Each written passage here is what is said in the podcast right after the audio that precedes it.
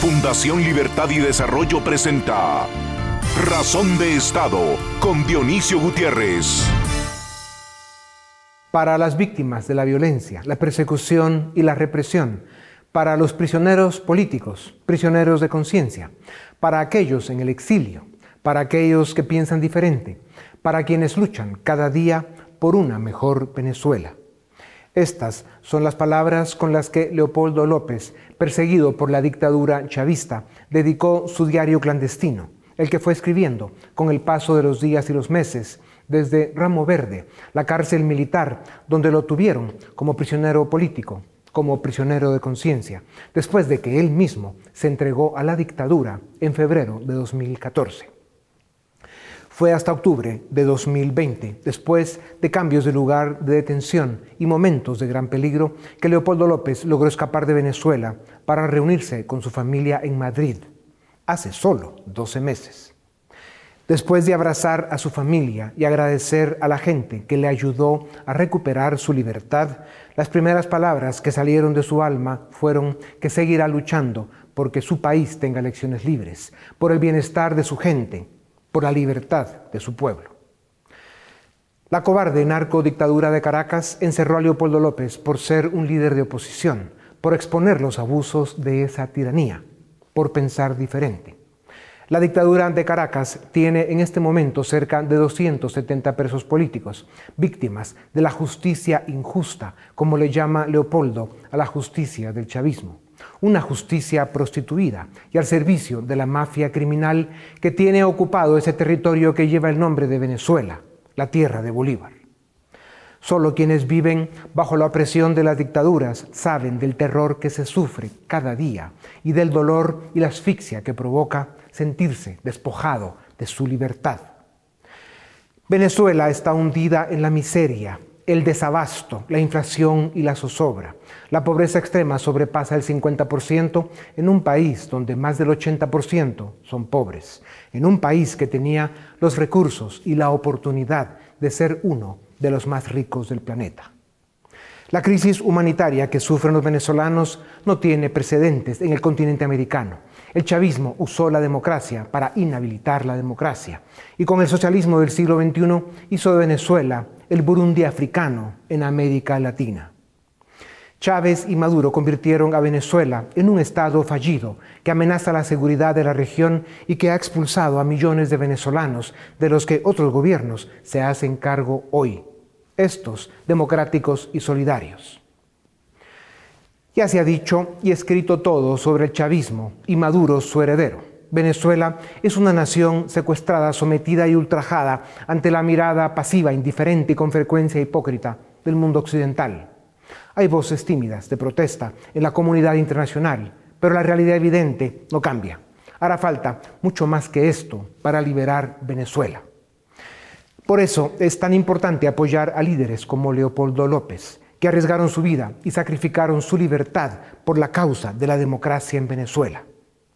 En sus años de cautiverio forzado e injusto, Leopoldo cuestionó y confirmó sus ideales, revalidó sus convicciones, se prometió a sí mismo que el honor y la decencia guiarían sus iniciativas políticas y juró pelear hasta el final por la libertad de Venezuela. Por eso, Leopoldo López y los líderes de la oposición que comparten estos ideales deben unirse y deben ser la bandera y el estandarte que pronto entrarán por la puerta grande en la tierra de Bolívar para devolverla a la libertad. A continuación, el documental En Razón de Estado. Durante las décadas de los 60 y 70, Venezuela era una de las naciones más prósperas y con más potencial de América Latina. Pero víctima de subdesarrollo político, corrupción rampante, gobiernos mediocres y élites indiferentes. Y por eso, inestable políticamente y propensa a intentonas de golpes de Estado. El rechazo popular que esta forma de ser provocó fue aprovechado en 1998 por Hugo Chávez para ganar las elecciones, quebrar la democracia, instalar una dictadura y perpetuarse en el poder. Y hasta hoy, usando a un monigote criminal e impresentable de apellido Maduro. En 20 años, Venezuela pasó de ser una nación próspera a una con 94.5% de pobres y 76% de seres humanos extremadamente pobres. Más de la mitad de los venezolanos come una vez al día. El desabastecimiento es frustrante. Las colas ofensivas. La Venezuela de hoy es testigo de cientos de miles de personas buscando comida en los basureros. Una encuesta de 2018 reflejó que en 2017 el 64% de venezolanos perdió 24 libras en promedio como consecuencia de la criminal hambruna provocada que vive el país. En Venezuela se expropiaron empresas, se nacionalizaron los servicios, se despilfarró el dinero en malos manejos y corrupción, hasta quebrar a aquel coloso petrolero.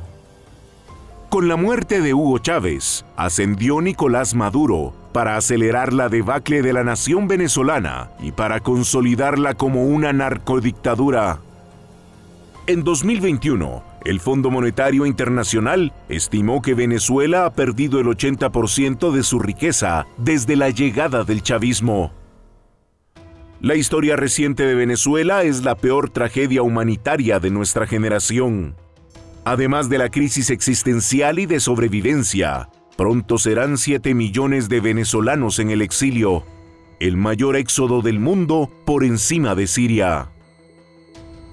En medio de esta tragedia humana, política y económica, un grupo de hombres y mujeres valientes y honorables han puesto en riesgo su vida para enfrentar la dictadura.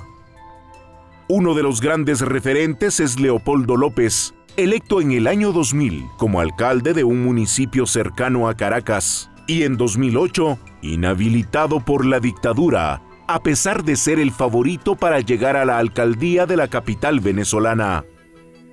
Leopoldo López se convirtió en la voz más importante de la oposición y enfrentó persecución y hostigamiento.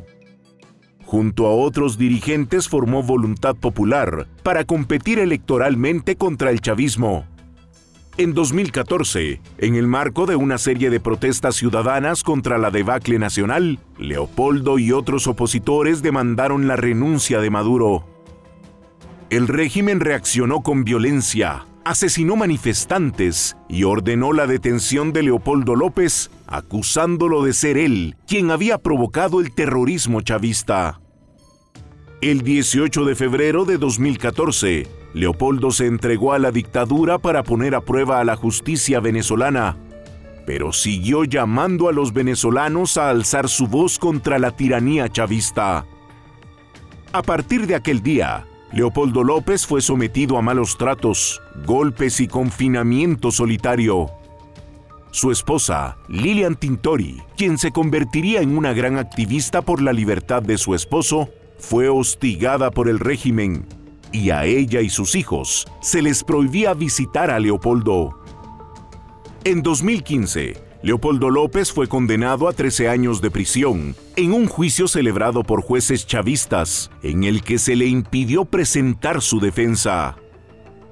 La reacción internacional de condena y rechazo fue masiva. Gobiernos, organismos internacionales, grupos pro democracia y pro derechos humanos demandaron su inmediata liberación. Aún así, Leopoldo permaneció en cautiverio hasta el 2017.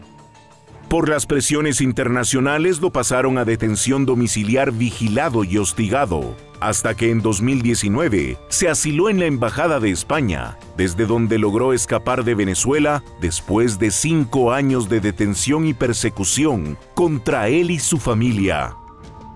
Leopoldo López es ya un héroe de la libertad en la tierra de Bolívar y para América Latina. Fue perseguido por luchar por la democracia de su país fue encarcelado injustamente, sufrió tortura, hizo huelga de hambre, no claudicó y al final escapó de la narcodictadura para seguir luchando por la libertad de su país. Este es solo parte del testimonio de Leopoldo López, un héroe de la libertad, de la justicia y la democracia. Un hombre valiente que ha puesto en riesgo su vida y ha sacrificado a sus seres queridos. Un líder cívico que aceptó vejámenes y humillaciones sin perder fuerza ni ánimo. Un venezolano con la voluntad más fuerte que nunca para seguir luchando por la libertad del pueblo venezolano. A continuación, una entrevista exclusiva en Razón de Estado. Bienvenidos a Razón de Estado. Hoy tenemos el privilegio de presentarles a Leopoldo López, venezolano, político economista y uno de los líderes más visibles de la oposición de su país, Venezuela. En el año 2000 fue elegido alcalde del municipio Chacao, en el área metropolitana de Caracas, donde estuvo dos periodos. En 2008 intentó ser candidato para alcalde de Caracas. La dictadura lo inhabilitó.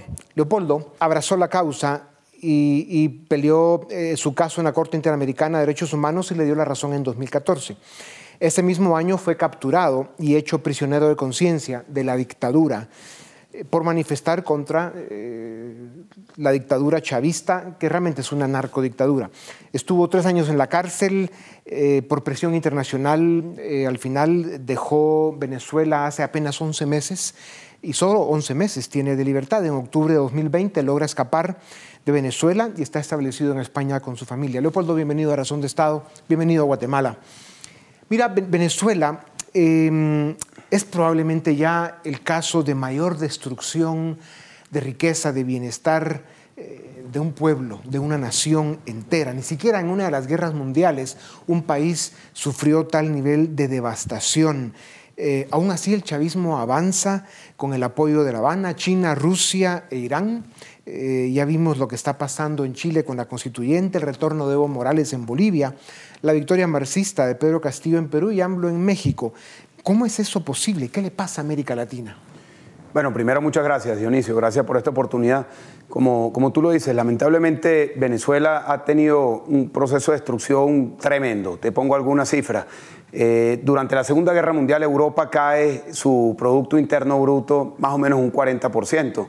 Caso de Venezuela, en los últimos ocho años solamente ha habido una caída del 80% del Producto Interno Bruto. Hoy la economía venezolana eh, es más pequeña que la economía de Guatemala, es más pequeña que la economía de República Dominicana y es una economía que lamentablemente ha expulsado a millones de venezolanos que hemos tenido que salir forzadamente de Venezuela buscando oportunidades, empleo, seguridad eh, y también huir de la represión de la dictadura de Nicolás Maduro. Y todo esto ha ocurrido no por una guerra, no por una devastación, por un desastre natural, sino por la imposición de una dictadura con unas ideas en donde se promovía el socialismo y terminó siendo una estructura de crimen organizado en el poder en Venezuela. Por eso es que la llamamos, quienes decimos las cosas como son, una narcodictadura. Leopoldo, ¿por qué ha durado tanto esa narcodictadura chavista? Bueno, tú lo decías anteriormente, por el apoyo que tiene eh, Nicolás Maduro de una estructura de países muy poderosos, China, Rusia, Turquía, Irán, Cuba, son todos países que aportan desde equipamiento personal militar, inteligencia, diplomacia proactiva, lavado de activos, extracción de oro, contratos petroleros, entrega de gasolina y podemos seguir haciendo la lista. Entre otras, algo muy importante, la intoxicación de la comunicación en las redes sociales que hoy en Venezuela está totalmente contaminada y manipulada por parte de la dictadura. Y lo segundo es porque es una dictadura. Y cuando nosotros eh, entendemos que estamos enfrentando una dictadura, tenemos que entender que estamos enfrentando a quienes están aferrando al poder. Por eso da cólera de vergüenza escuchar de la narcodictadura que quiere ir a elecciones otra vez. Hablan de unas elecciones regionales. ¿En serio? Mira, las elecciones que están planteadas para noviembre eh, de este año no son ni libres, ni justas, ni verificables. Eh, son una oportunidad para la lucha. En Venezuela se han reducido los espacios para la lucha política y este evento electoral, que es un evento de resistencia, permite que hayan voces, mujeres, hombres, que puedan recorrer los rincones del país llevando un mensaje de esperanza, de lucha por la democracia y en contra de la dictadura. ¿Cómo se hace para votar, para quitar del poder a una narcodictadura criminal? Mira, eh, hemos intentado recorrer todos los caminos. Hemos intentado el camino del voto, en el que hemos perdido y hemos ganado también. Recuerda que ganamos la asamblea en el año 2015 con dos tercios de los espacios en, ese, eh, en la Asamblea Nacional. Hemos ido una y otra y otra vez a las calles. Hemos también intentado los procesos de negociación y tenemos que seguir intentando todos los caminos. En estos momentos estamos centrados en buscar que a través de un proceso de negociación, con todas las incertidumbres que eso tiene, podamos nosotros tener una ruta hacia una elección presidencial. Yo celebro que tú tengas eh, alguna esperanza con este esfuerzo que se está haciendo. Algunos escépticos ya nos cuesta eh, creerlo por el hecho de que hasta hoy, hasta este momento, la comunidad internacional, Estados Unidos, Europa, incluso los países de América Latina que tienen democracias con todos sus problemas, realmente hemos abandonado a Venezuela. Ustedes han estado solos y, la pregunta es, eh, ¿solo el pueblo salva al pueblo?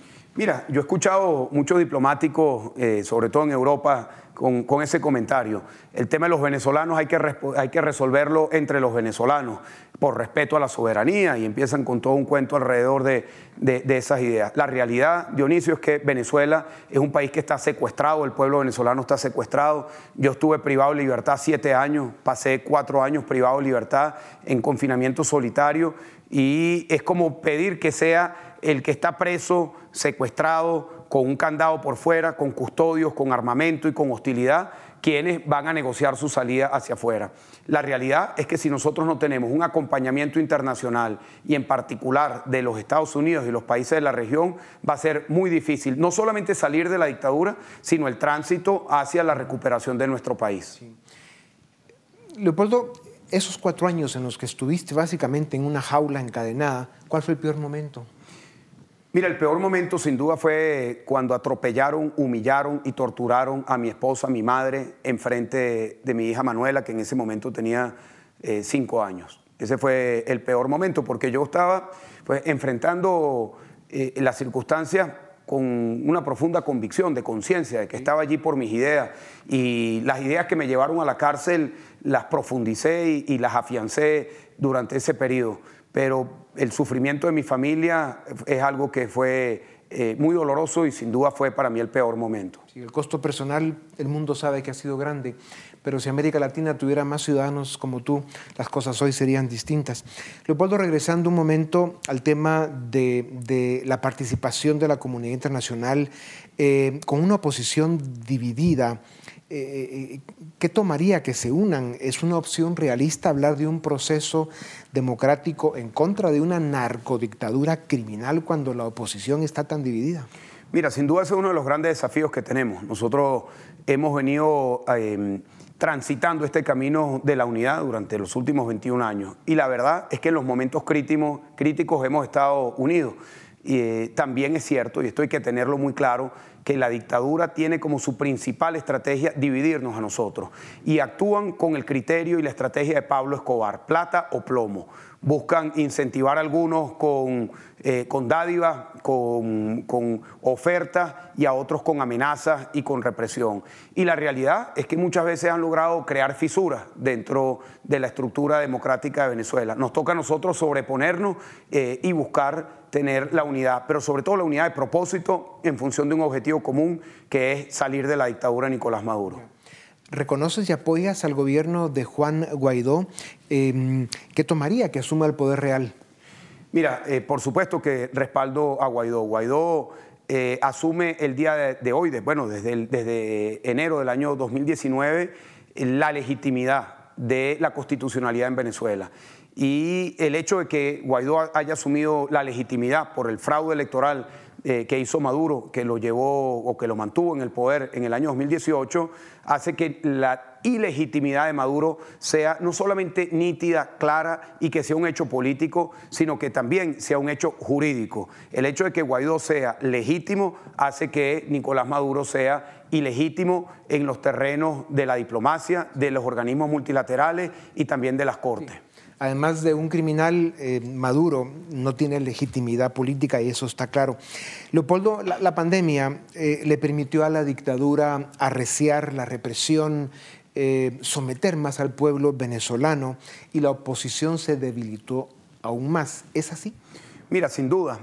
yo en, creo que fue en marzo, abril del año 2020, cuando estamos en el auge de la pandemia. Hay un autor que em, yo respeto mucho, Harari, que escribió el libro Sapiens. Él escribió un artículo en el Financial Times en donde alertaba de cómo la pandemia iba a ser utilizada como un, episodio para afianzar más los sistemas autoritarios. Hablaba de China, hablaba de, distintos países, de cómo iban a utilizar la pandemia para estos efectos. En el caso de Venezuela, eso fue así.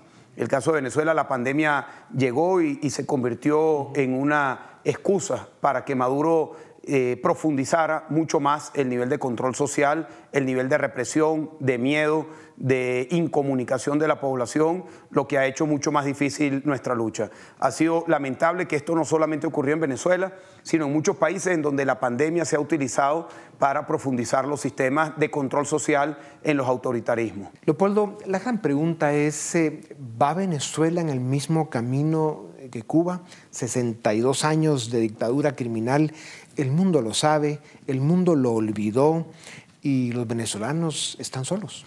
Mira, yo creo que hemos tenido en este tránsito acompañamiento, pero puede haber mucho más acompañamiento, mucho más, de parte de los países libres del mundo, no solamente los gobiernos y parlamentos, sino eh, los medios, la población, eh, personas que asuman la responsabilidad de luchar por la libertad. Yo sí creo que nosotros corremos el riesgo de la cubanización de Venezuela. Y eso lo digo con, mucha tristeza y preocupación. ¿Y qué, a qué me refiero con la cubanización del hecho de Venezuela? Me refiero a que se apague la, llama de la población de querer luchar por la libertad. Y, ese riesgo está allí, depende de nosotros, del liderazgo y de la gente, de los venezolanos, que esa llama no se apague que asumamos que por más adversa que sea la lucha, por más difícil que sea el terreno, que sigamos siempre soñando y teniendo la esperanza de que pronto seremos un país libre. Pero esa amenaza está allí, tenemos que estar conscientes de ella, tenemos que estar conscientes del terreno en el que estamos luchando.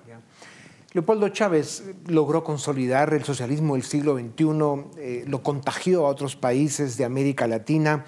Eh, hubo algunos momentos de esperanza eh, en, Bolivia, eh, en Ecuador, que lo estamos viviendo, no digamos en Uruguay, pero Bolivia cayó otra vez en manos del movimiento de Evo Morales, Chile está en un proceso constituyente de locura, Perú cayó en manos del marxista maoísta Pedro Castillo. ¿Es Colombia el próximo objetivo? Mira, yo eh, espero que no sea así. Eh, yo creo que va a haber una victoria los sectores democráticos. Tienen el gran desafío de unificar las candidaturas. Tienen la ventaja, en el caso de Colombia, de una doble vuelta. Eso va a permitir que se puedan consolidar las distintas alternativas. Eh, sin embargo, el riesgo está allí, sin duda alguna, y yo creo que hay que dejar muy claro que ese riesgo no solamente está en Colombia, sino que también está aquí en Centroamérica. Yo estuve en estos días en Costa Rica. Eh, ese virus puede eh, llegar e infectar cualquier país de la América Latina, también Guatemala, por supuesto. Y en ese sentido creo que hay que dar una reflexión profunda de la necesidad de que la democracia tenga que tener respuestas eficaces a los problemas más importantes que estamos enfrentando en la región, la desigualdad y la pobreza. Si las democracias no dan respuestas contundentes, claras, que sean percibidas como el camino a recorrer por parte de las grandes mayorías, que se está dando una alternativa a la pobreza, a la miseria, a la desigualdad que hay en nuestra región, pues va a ser mucho más susceptible cualquier país a que puedan caer eh, en las garras de este proyecto de autoritarismo con una estructura criminal que está recorriendo América Latina. Claro, la corrupción de los políticos, eh, la falta de crecimiento económico y de oportunidades, instituciones democráticas débiles y la indiferencia de las élites, sin duda alguna, son los que facilitan el que este virus avance sin piedad alguna. Leopoldo, otro de los temas en los que se habla mucho en las agencias de seguridad internacionales es que la dictadura de Caracas asesina a sus propios generales. ¿Cuál es tu lectura de estos casos? Mira, el día de ayer eh, la dictadura de Nicolás Maduro asesinó a Raúl Isaías Baduel, general del ejército de Venezuela, quien llegó a ser ministro de Defensa de Chávez, pero luego se abrió del proyecto que representaba Hugo Chávez. Lo meten preso, yo compartí con él, porque yo estuve en la cárcel militar de Ramo Verde, en donde era uno de los muy pocos civiles que estaban allí, eh, y puedo dar testimonio de, la lucha, de la entereza que él tenía eh, siendo un prisionero de la dictadura. Y digo que fue asesinado porque él estando enfermo, su familia pidió por todos los caminos que fuese atendido, porque sabían que estaba en una situación muy delicada y lo dejaron morir. Y quiero decir que no es el primer preso político que fallece en manos de las dictaduras como en, las cárceles de nuestro país. Eh, Baduel es el preso número 10 que eh, es asesinado por la dictadura de Nicolás Maduro en su condición de presos políticos. Leopoldo, si siguen fallando los esfuerzos de la comunidad diplomática internacional, si el pueblo venezolano está cada vez más digamos, débil y sometido, lo cual es comprensible con los niveles de represión que ha tenido esta narcodictadura criminal con el pueblo venezolano. La pregunta es, ¿es una intervención militar el único camino? ¿Quién la podría dar y en qué circunstancias? Mira, sobre ese tema se ha hablado mucho, pero quien podría eh, ejecutar o plantear una ruta como esa han dicho claramente que ese escenario no es un escenario posible. Eh, eso algunas personas eh, pues no, no, les gusta escuchar que eso es una realidad. Eh, yo creo que cualquier camino que nos permita liberar a nuestro país, un camino que debemos de, eh, de por lo menos estudiarlo, porque el sufrimiento que hoy vive Venezuela de millones de personas, personas que están muriendo de hambre, que tienen que salir de nuestro país, 94% de nuestra población está en situación de pobreza, 70% en situación de pobreza extrema. Es decir, todo eso hace que el hecho de Venezuela sea un hecho que tenga que recurrir a analizar cualquier camino que nos permita salir de esta tragedia en la que estamos sometidos. Eh, y, tenemos obligados a también buscar otras alternativas a eso, si esa no está como una de las alternativas posibles, porque quien podría hacerlo, particularmente los Estados Unidos, han dicho claramente que no están en disposición de hacerlo lo cual es lamentable porque, como tú lo describes, las circunstancias, digamos, humanas, sociales de Venezuela son deplorables, lamentables y van quedando pocas opciones. Las democracias desarrolladas de Occidente tendrán que, como tú bien lo dices, em, analizar todas las opciones. Sí, sí creo que es importante dejar muy claro que la opción de la fuerza y de la intervención militar ya ha ocurrido en Venezuela pero por parte de Cuba y por parte de los grupos aliados a Nicolás Maduro. Hoy Venezuela está sometida al terror, al terror, hermano. Mira, la disidencia eh, en Venezuela no es posible que la gente ponga un mensaje por el Twitter eh, libremente sin pensar que eso puede eh, llevarlo a la cárcel, porque ya ha ocurrido. El uso de la fuerza, no solamente de la fuerza militar, policial, sino también de grupos irregulares hoy es una de las razones por las cuales Maduro está en el poder. Entonces creo que es muy importante cuando se habla del uso de la fuerza, de estar muy claro que la dictadura de Nicolás Maduro ya lleva años utilizando la fuerza para mantenerse en el poder. Yo tengo hermanos de lucha, hermanos queridos, que han sido asesinados por la dictadura torturados, ejecutados con disparos en la nuca. Un caso muy, muy, personal que nos llegó muy de cerca de Pipo Rada, un concejal eh, de Caracas que fue asesinado y luego fue torturado y su cuerpo fue rociado de gasolina con una toalla húmeda en el rostro para que reconociéramos el rostro y luego fue quemado. El concejal Fernando Albán fue detenido por la dictadura de Nicolás Maduro y lanzado de un décimo piso. Y estos casos los relato para que la audiencia, que a lo mejor no están eh, en conocimiento con detalle de lo que ocurre en Venezuela, entiendan la naturaleza criminal de Nicolás Maduro. Venezuela es un país ocupado. Leopoldo, es obvio que en este momento es imposible, pero ¿cuándo y bajo qué condiciones o circunstancias regresarías a Venezuela? Mira, yo estaría dispuesto a regresar a Venezuela en la primera oportunidad que tenga y, estaría dispuesto a hacerlo tomando riesgos, como lo hice en el pasado. Yo siempre asumí mi responsabilidad de enfrentar todas las circunstancias. En el 2014 eh, enfrenté la justicia injusta y a mí no me agarraron en una redada, no me capturaron en mi casa, no me capturaron huyendo. Yo me presenté voluntariamente a una justicia injusta que me llevó a estar siete años privado de libertad. El mundo lo sabe, el mundo lo vio el costo personal, familiar, eh, tu vida personal eh, en general han pagado un alto costo. ¿Cómo se procesa eso en la mente, en el alma y en el espíritu? Mira, eh, es duro y te diría que lo más duro no es el costo personal, sino es el costo a mi familia. Mis hijos tuvieron que crecer muy pequeños, Manuela tenía cuatro, Leo tenía uno cuando yo llego a la cárcel y ellos pasaron años vitales de su vida, de su crecimiento, visitando a su padre en la cárcel, eh, viendo cómo humillaban a su madre, a su abuela cuando me iban a visitar. Y eso por supuesto que son heridas que están allí. Sin embargo, yo creo que, mis hijos y nosotros como familia hemos asumido esto como un tránsito que nos ha tocado recorrer eh, en un país en donde mucha gente ha sufrido, porque no he sido yo el único ni mi familia la única que hemos sufrido. Hemos sido millones de familias que por distintas razones hemos sufrido las consecuencias de la dictadura. Familias que han tenido que salir huyendo y caminando de Venezuela buscando destino, que lo han, dejando, que lo han dejado todo, que han tenido que pasar hambre, que han tenido que... Eh, pasar muchas dificultades buscando oportunidades que han sido reprimidos, encarcelados, olvidados. Son millones de personas que han sufrido. Leopoldo, cuando la pesadilla y el infierno chavista, la narcodictadura criminal terminen, Venezuela necesitará por lo menos cinco presidentes consecutivos en democracia y libertad que le den continuidad a un proyecto de, rescate, de reconstrucción nacional, eh, en fin, para, eh, digamos, volver a construir Venezuela tú serás uno de esos presidentes. Mira, no, no es esa la prioridad en estos momentos, y te lo digo de corazón. Para mí la prioridad en estos momentos es que nosotros logremos eh, salir de la dictadura y poner todo el sacrificio que tengamos que poner sobre la mesa para salir de la dictadura. En el momento en el que lleguemos a un, a un, punto, eh, a un episodio en el que tengamos una elección presidencial, que es por lo que nosotros estamos luchando, el criterio no es quién vaya a ser el presidente, sino que podamos tener una candidatura unitaria y que tenga legitimidad, que no sea impuesta, sino que tenga legitimidad y que eso pueda darle toda la fortaleza a la persona que le toque ese primer tránsito en la transición de Venezuela, de tener todo el apoyo popular, político e internacional.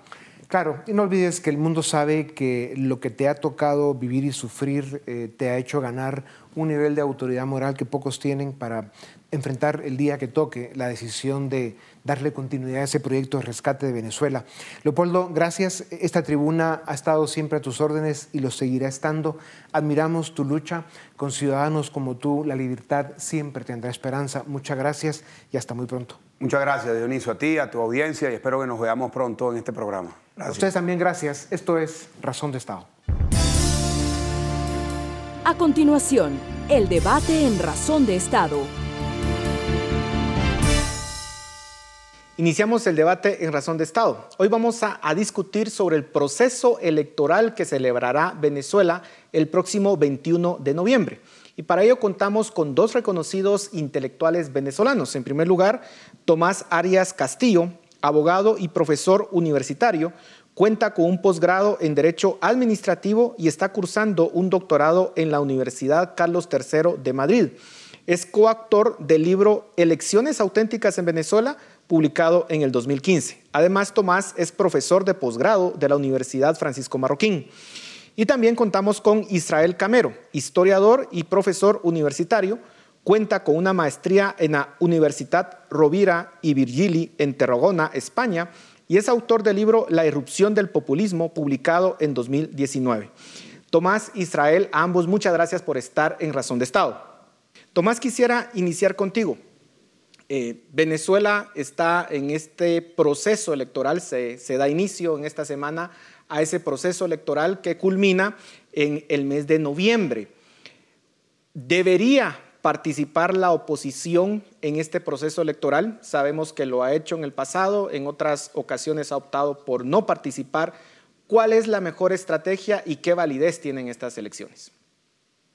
Muchas gracias, Paul, por la invitación. Bueno, para ser conciso, eh, Venezuela eh, difícilmente puede ser catalogado en el terreno de las naciones civilizadas un Estado democrático, es decir, un Estado que practique elecciones en el sentido, en el sentido riguroso del término. Creo que ni siquiera, ni siquiera ya Venezuela es un país del cual, del cual se pueda decir que practica, digamos, elecciones no perfectas.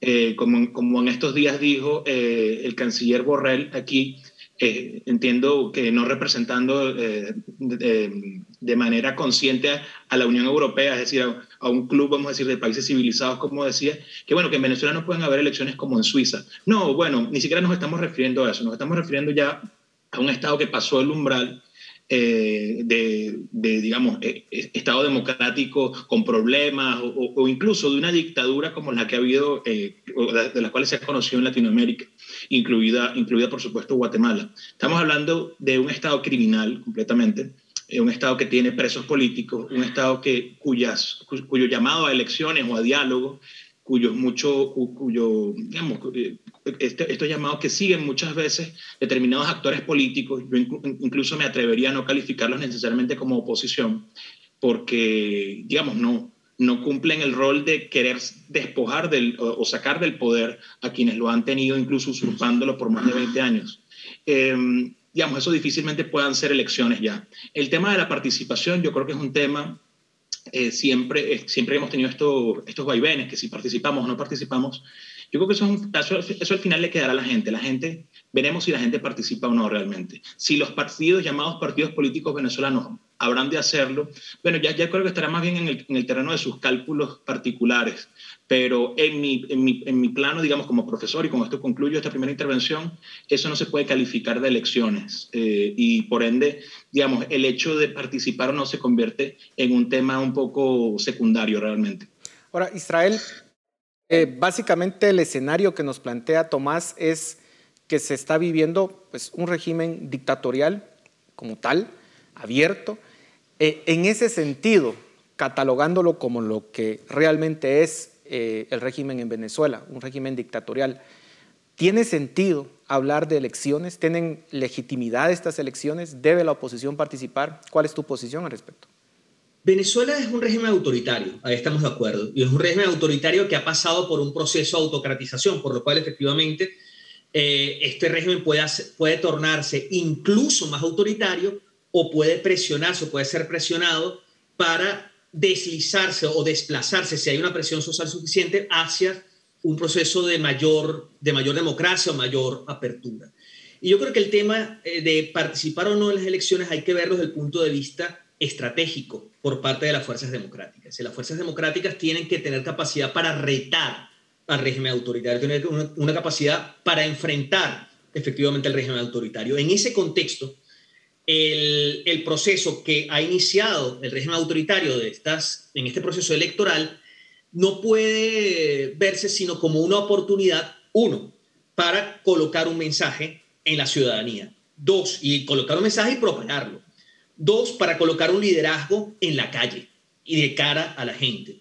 Y tres, para dejar un legado organizativo. Quiere decir que efectivamente tú generas una mayor red de organización y en esa medida la participación electoral aumenta las posibilidades de movilizar y de retar al gobierno autoritario. Entonces, en ese sentido, el hecho de que sea un gobierno autoritario, y ahí podremos estar de acuerdo, efectivamente es un gobierno de corte eh, dictatorial, muy a lo específico en la tradición venezolana, en el marco de Venezuela, no quiere decir que no vayas a elecciones, sino que la elección es una brecha, es un margen que tú exploras para hacer esas tres cosas, para colocar un mensaje, para colocar un liderazgo y para colocar una organización y acrecentar en temas de organización. Pero, y eso lo que te hace es la posibilidad de retar efectivamente al régimen y en ese reto tú puedes lograr bien detener el autoritarismo, bien detenerlo o revertirlo, o bien empujar hacia una mayor democratización. Pero Israel, eh, entiendo el punto de que se está enviando un mensaje, que hay una posibilidad de organizarse políticamente,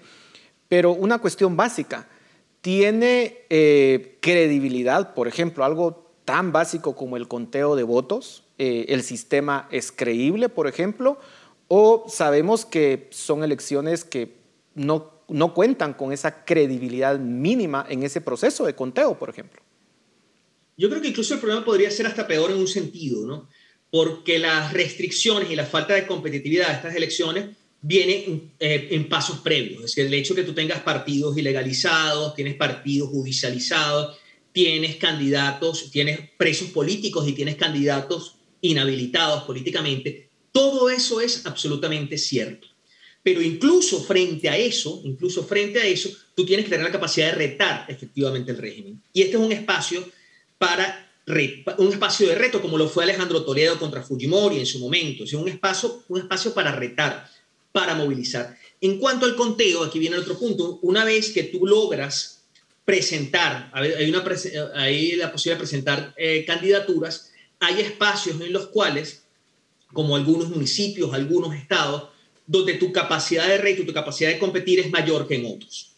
Porque efectivamente, hay unos de la capacidad de competición es mucho, está mucho más restringida, donde el autoritarismo está mucho más consolidado y otros donde ese autoritarismo, estando consolidado, la oposición tiene una presencia mucho más fuerte y una capacidad organizativa mucho mayor. Entonces, claro, como no son unas elecciones nacionales, sino son más de 300 elecciones distintas, 335 elecciones municipales, más las elecciones regionales como tal, de una u otra manera tú tienes una, múltiples espacios de reto al gobierno y el gobierno no se despliega en todas partes con la misma capacidad. Nuevamente, es un margen y una brecha para dar la pelea.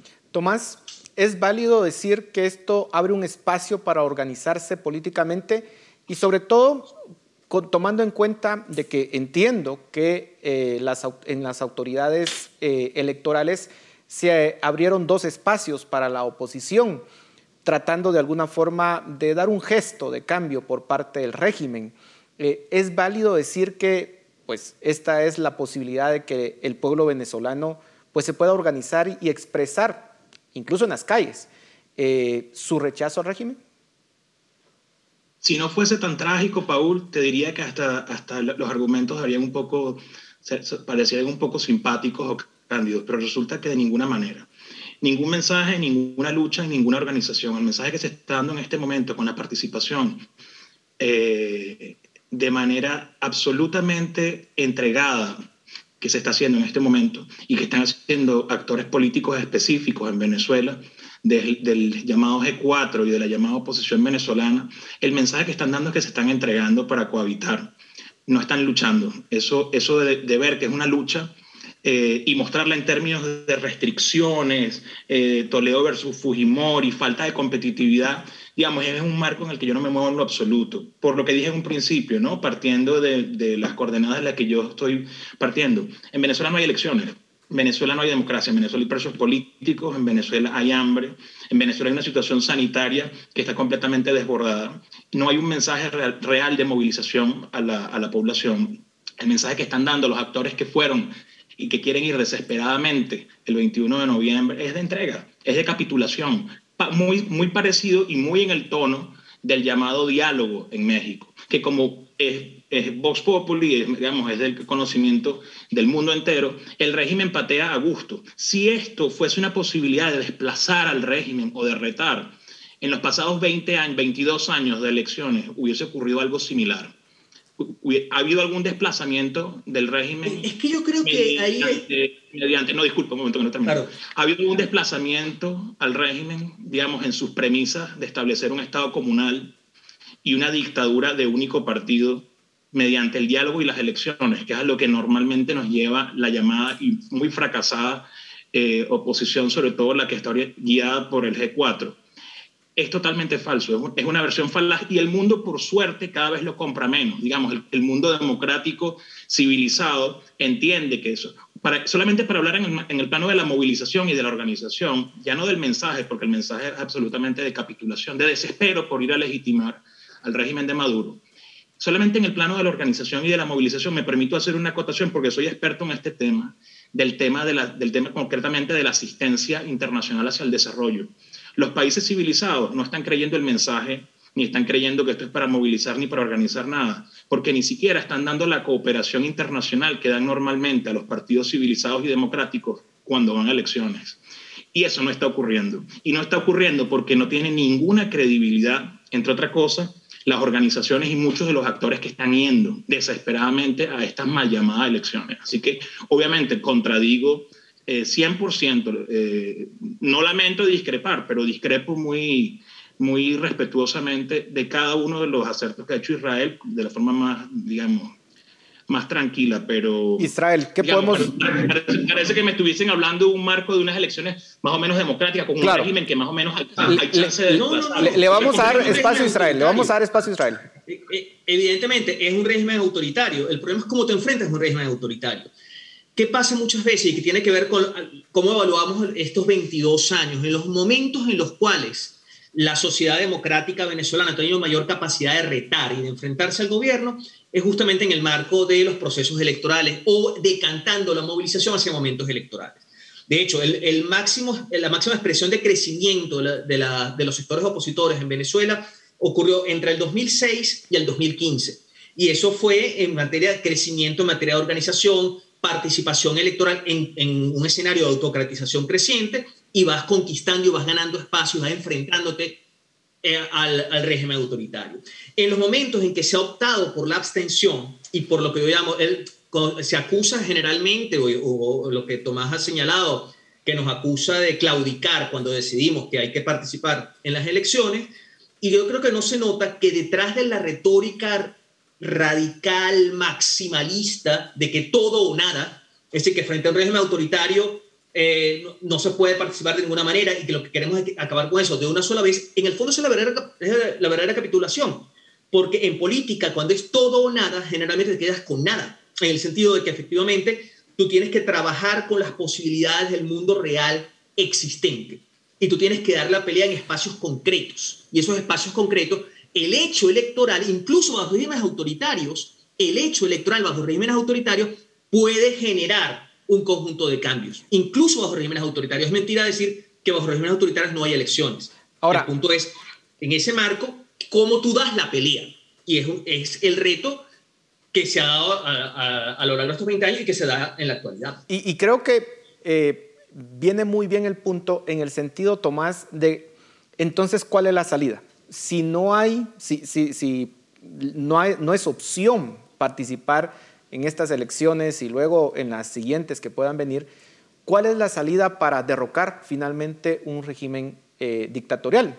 ¿Qué nos dice la historia al respecto?